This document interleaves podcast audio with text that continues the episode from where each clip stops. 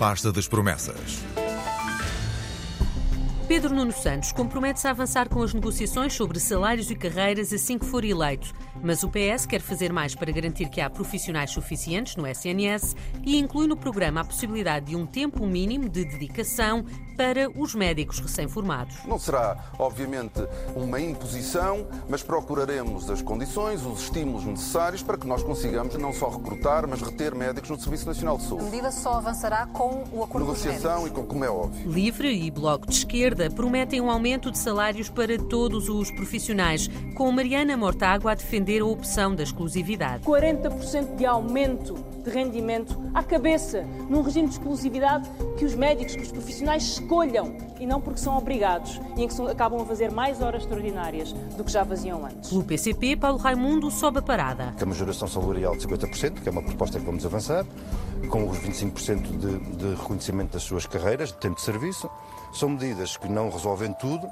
são medidas que incentivam ao retorno dos médicos ao Serviço Nacional de Saúde. Para reter médicos, a Aliança Democrática aposta no que chama Plano de Motivação dos Profissionais de Saúde. É transversal a todas as carreiras e prevê incentivos, progressão e flexibilidade de horários de trabalho.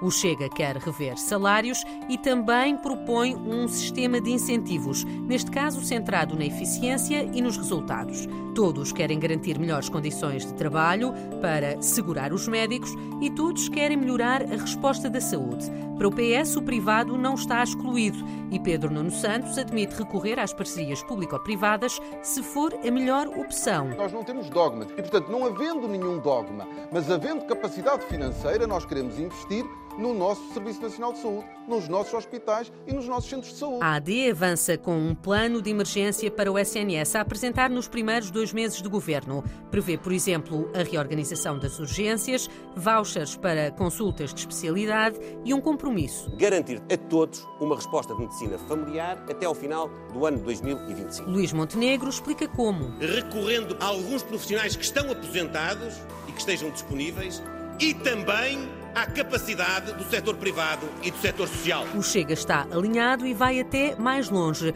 com André Ventura a propor que o Serviço Nacional de Saúde passe a Sistema Nacional de Saúde. Sendo capaz de articular o setor público, privado e social num grande esforço nacional para termos um serviço eficaz, com capacidade de dar resposta às pessoas. Na iniciativa liberal, Rui Rocha não dá um nome, mas a ideia é a mesma: juntar público, privado e social. As pessoas vão escolher connosco, escolher a o que têm. Recuperar antigas parcerias público-privadas e criar novas também está no programa dos liberais, por oposição ao Bloco de Esquerda, que quer acabar com as PPP na saúde e até recuperar para o SNS os hospitais que o governo passou para a gestão das Santas Casas. Já o PAN prevê no programa modelos de financiamento de médio e longo prazo, mas não concretiza. Nas medidas, o partido liderado por Inês Sousa Real propõe ainda terapias não convencionais no Serviço Nacional de Saúde.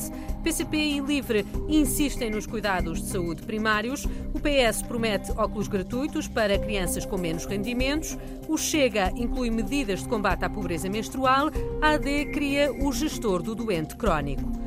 Com ou sem privados, todos insistem na aposta da medicina preventiva, processos mais rápidos e digitais e um maior investimento na saúde mental e nos cuidados paliativos.